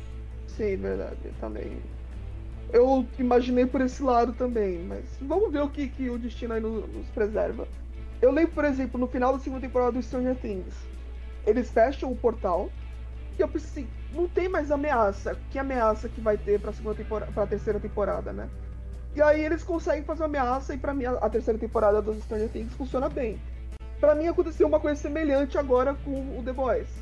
A segunda temporada, aparentemente, eles fecharam a ameaça. Eles têm o Homelander sob controle, a Stormfront ficou picota- picotada, e a Victoria Nilma, beleza, ela matou quem precisava matar só pra ela poder crescer na carreira. Mas assim. E os The Boys estão com o nome limpo Exato, agora, né? é, eles estão podendo viver normal agora. Aí eu pensei assim, qual que vai ser a nova ameaça?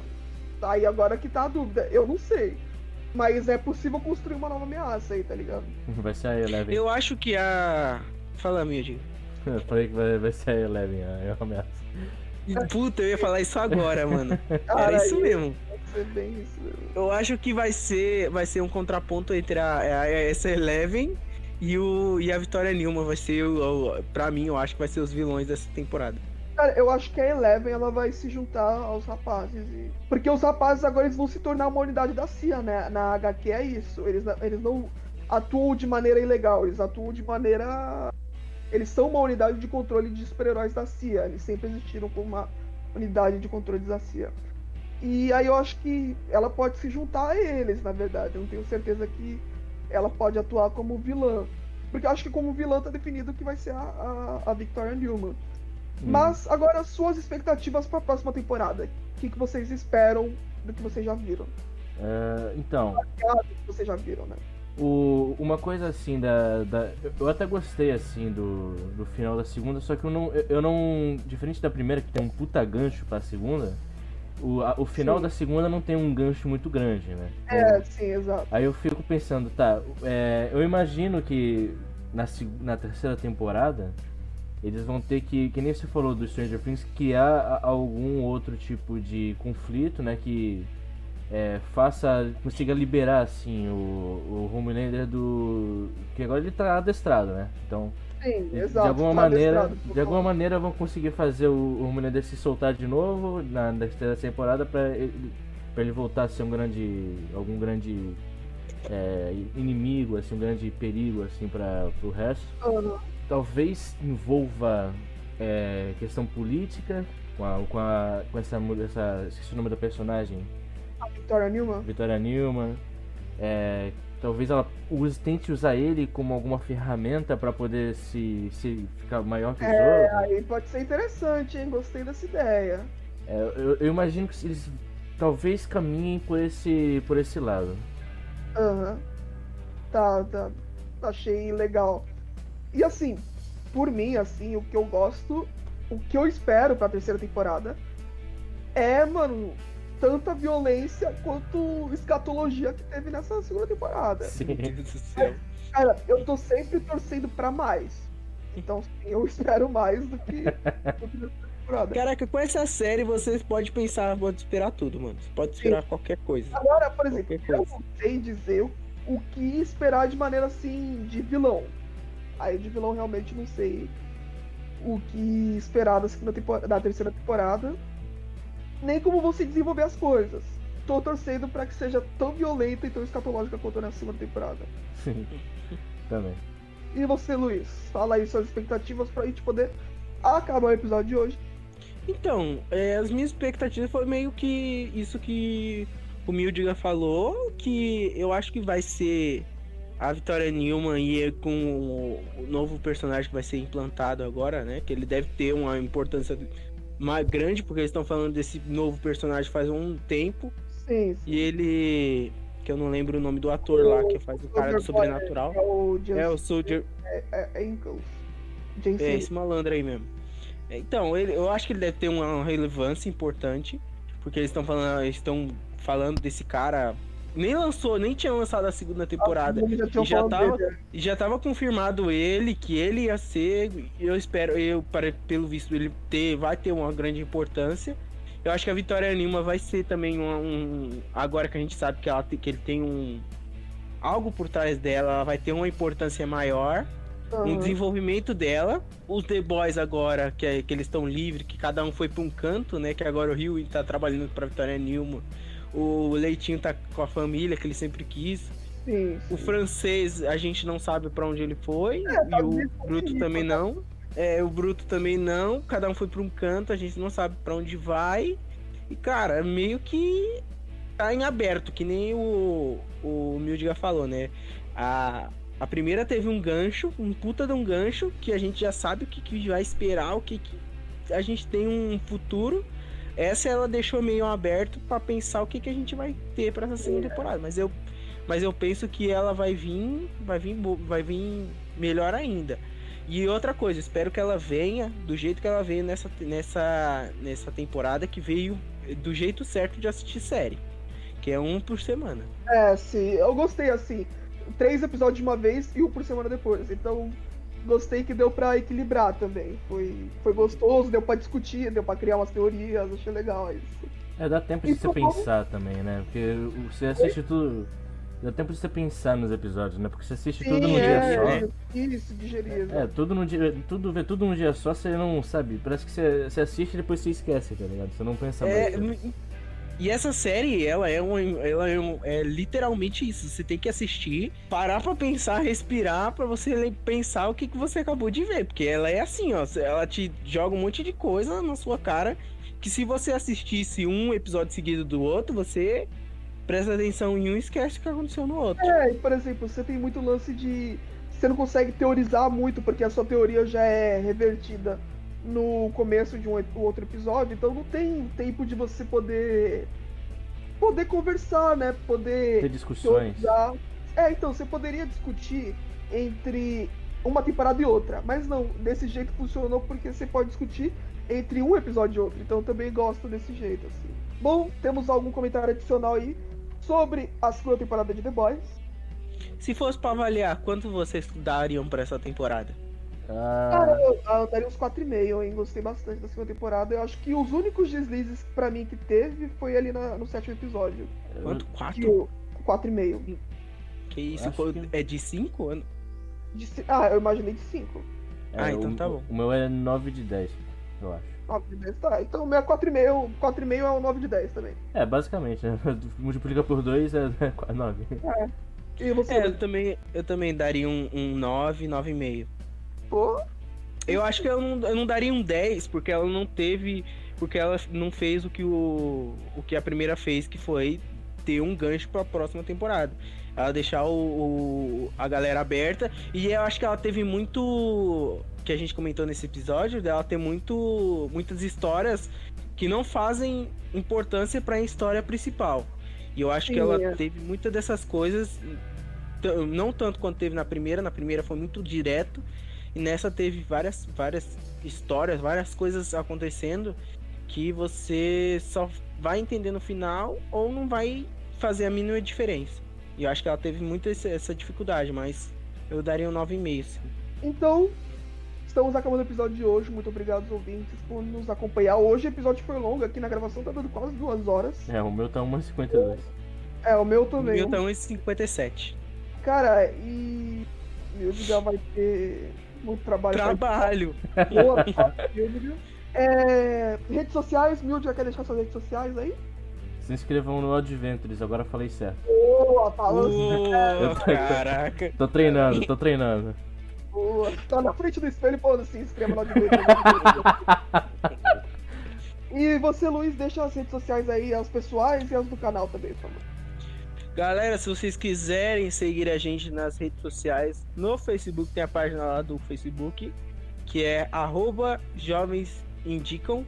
No Instagram, arroba jovens underline indicam. E a minha rede social, se você quiser ir lá me falar comigo, te trocar uma ideia, sugerir temas, aí a gente vai conversar lá no Luiz com S, é, ofici... ah, Luiz Fernando Oficial 99, ok? Boa. O meu Instagram pessoal, que eu não posto nada, eu não posto nada da vida, mas se quiserem me seguir, é arroba. Cara, eu tô percebendo que eu não me apresento no começo. É verdade, né? Eu nunca falo É Tars. verdade. Então acho que muita Cara. gente que tá escutando não sabe meu nome. Eu Não, prestei eu Pior atenção. que é mesmo. É, Eu vou, eu vou começar a me, me, poli- me politizar aí, tá ligado? Eu vou começar a falar mais meu nome. Então é isso, gente. Muito obrigado por terem escutado hoje. Até o próximo e tchau.